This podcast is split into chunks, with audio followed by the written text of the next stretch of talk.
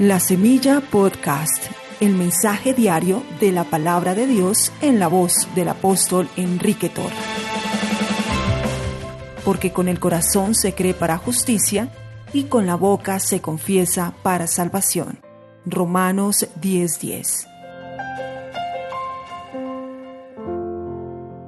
Dios es bueno, Dios es íntegro, Dios es inmutable, Dios es veraz, Él es justo, santo, generoso, afluente, en nuestro Padre Dios. Nos engendró, nos hizo la nueva creación, somos sus hijos, los hijos de su amor. Él nos ama, su amor es eterno, es tierno y eterno, y Él quiere lo mejor para cada uno de nosotros.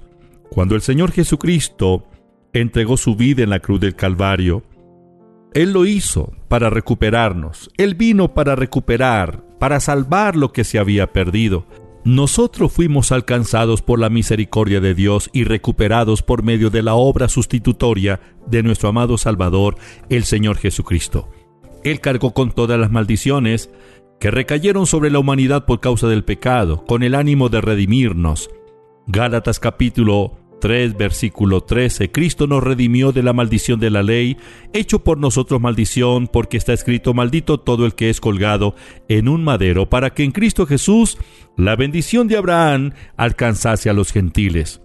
Este es el propósito eterno de Dios. Dios nos ama. Estamos en el corazón de Dios desde antes de la fundación del mundo.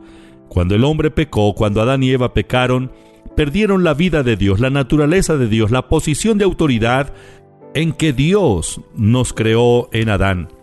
El pecado causó esa gran tragedia, la gran pérdida, pero los pensamientos de Dios son eternos, son buenos para nosotros. Nosotros fuimos recuperados. El alma, nuestra alma, recibió la salvación por medio de la fe en el Señor Jesucristo, el perdón de pecados recibimos la redención completa, fuimos justificados, santificados en Cristo, ahora somos hijos de Dios, la nueva creación, podemos entrar a su presencia sin sentimiento de culpa, ni condenación, ni inferioridad. El Señor Jesucristo derramó su sangre en la cruz del Calvario para redimirnos de la maldición de la enfermedad. En su sangre está la vida. Recibimos la impartición de la vida por la fe en la sangre del Señor Jesucristo. El Señor Jesucristo derramó su santa sangre para redimirnos de la pobreza. La sangre de Jesús, el precio redentor, lo que Él pagó para recuperarnos. Al referirnos a las riquezas, a la prosperidad financiera, es parte de la bendición redentora para nosotros. Es decir, fuimos redimidos en el alma, en el espíritu, el cuerpo la familia, las finanzas. El Señor Jesús nos redimió para que vivamos en completa libertad financiera, espiritual, emocional, una vida plena, disfrutando de la vida de Dios. Pero hay muchas personas cristianas que no están interesadas en conocer los pensamientos de Dios acerca de la prosperidad. Quiero decirle que lo que la palabra de Dios dice, lo que encontramos en la Santa Biblia, esta palabra es viva, es inmutable, es poderosa y es respaldada por el trono mismo de Dios. Al leer la Biblia, la palabra de Dios, desde el Génesis hasta el Apocalipsis, encontramos el énfasis que Dios hace respecto a las riquezas, a la prosperidad material de sus hijos. Dios es bueno, generoso, ilimitado, Él es afluente. Sus pensamientos para nosotros son pensamientos de paz y no de mal, para darnos el fin que deseamos.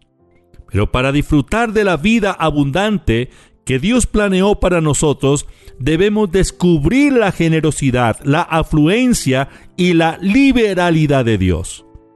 Creamos que la vida abundante es la única clase de vida que Dios planeó para todos los seres humanos. Reconozcamos el hecho maravilloso de la riqueza de Dios.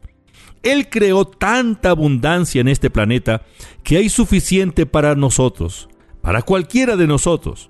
Cualquier cosa que podamos necesitar o desear, ya existe. Dios la tiene dispuesta para cada uno de sus hijos.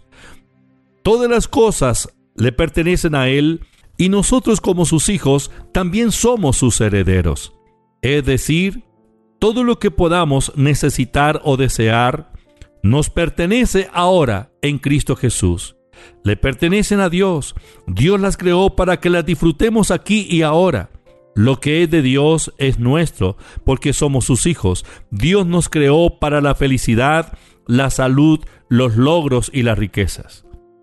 Hay creyentes que no tienen ninguna expectativa en el área financiera. Hay quienes han considerado que inclusive la pobreza es una bendición. Hay quienes piensan religiosamente que si son pobres y sufren la pobreza en este mundo, entonces eso es lo que les da derecho para disfrutar de la vida abundante en la presencia de Dios cuando ya no estemos en este cuerpo. Si bien es cierto, vamos a estar con Dios, porque eso lo dice la palabra, y vamos a disfrutar de la plenitud de la vida y de la gloria de Dios.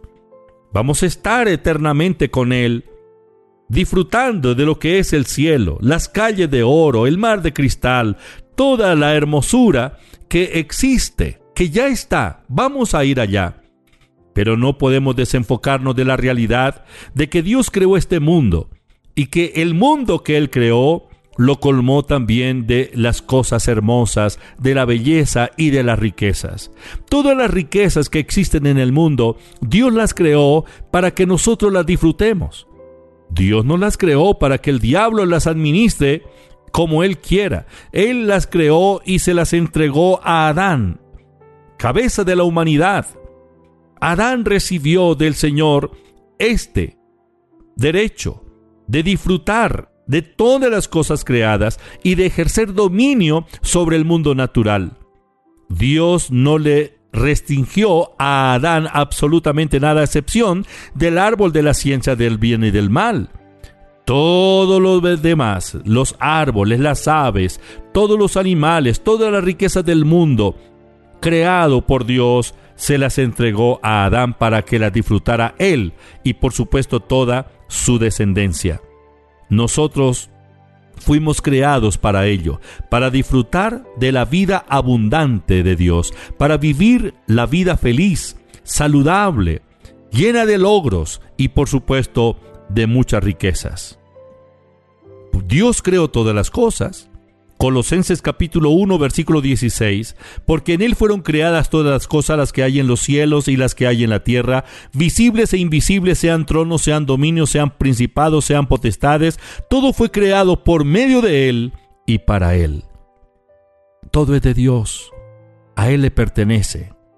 Y este es el tiempo donde la iglesia está despertando si usted ha tenido un concepto equivocado, erróneo respecto a las riquezas, lo invito para que lea la Biblia, medite en la palabra de Dios, crea lo que Dios dice, créalo, piénselo, créalo, visualícelo y comience a caminar en la dimensión de la vida abundante. Dios quiere que usted tenga todo en abundancia, no solamente lo suficiente, sino sobreabundancia, sobreabundancia en cada área de su vida, porque la voluntad de Dios es que usted sea prosperado en todas las cosas. La Biblia dice en el libro de Deuteronomio capítulo 30, versículo 9, y te hará Jehová tu Dios abundar en toda obra de tus manos, en el fruto de tu vientre, en el fruto de tu bestia, en el fruto de tu tierra, para bien, porque Jehová volverá a gozarse sobre ti para bien, de la manera que se gozó sobre tus padres. Y en Deuteronomio capítulo 28, el versículo 11 y 12 dice, y te hará Jehová sobreabundar en bienes, en el fruto de tu vientre, en el fruto de tu bestia, en el fruto de tu tierra, en el país que Jehová juró a tus padres que te había de dar te abrirá Jehová su buen tesoro, el cielo, para enviar la lluvia a tu tierra en su tiempo y para bendecir toda obra de tus manos, y prestarás a muchas naciones, y tú no pedirás prestado. Basta ya de estar mendigando, de estar haciendo la fila para ver si alguien nos facilita un préstamo. Basta ya de ver a nuestros hijos llorar desnudos y con hambre, porque no tenemos los recursos para proveerles lo que necesitan. Esa no es la voluntad de Dios, ni tampoco relacionemos la pobreza con la santidad. Dios quiere que usted sea enriquecido en todas las cosas, y Dios dice que Él quiere bendecir toda obra de tus manos. Padre, te doy gracias. Tu palabra es la verdad, tu palabra no vuelve vacía. Gracias, Padre, por tu generosidad, por tu afluencia. Gracias por tu liberalidad, porque tú quieres que todo vaya bien en nuestra vida. Aquí estamos delante de ti. Renunciamos a todo pensamiento de pobreza, de miseria, de escasez, y declaramos que como hijos de Dios entramos en la dimensión de la sobreabundancia para disfrutar de lo mejor de la vida. Gracias Padre porque no solo fuimos salvados de el infierno, del castigo eterno, sino también fuimos salvados de la pobreza en este mundo. Declaramos en el nombre de Jesús, por la palabra de Dios, que viene la abundancia, sobreabundancia en nuestra economía. Yo declaro bendición y libertad para cada familia en el nombre de Jesús. Amén. Estudia, vive, enseña. La Semilla Podcast, una producción de la Iglesia Proyección de Alcance Internacional PAI.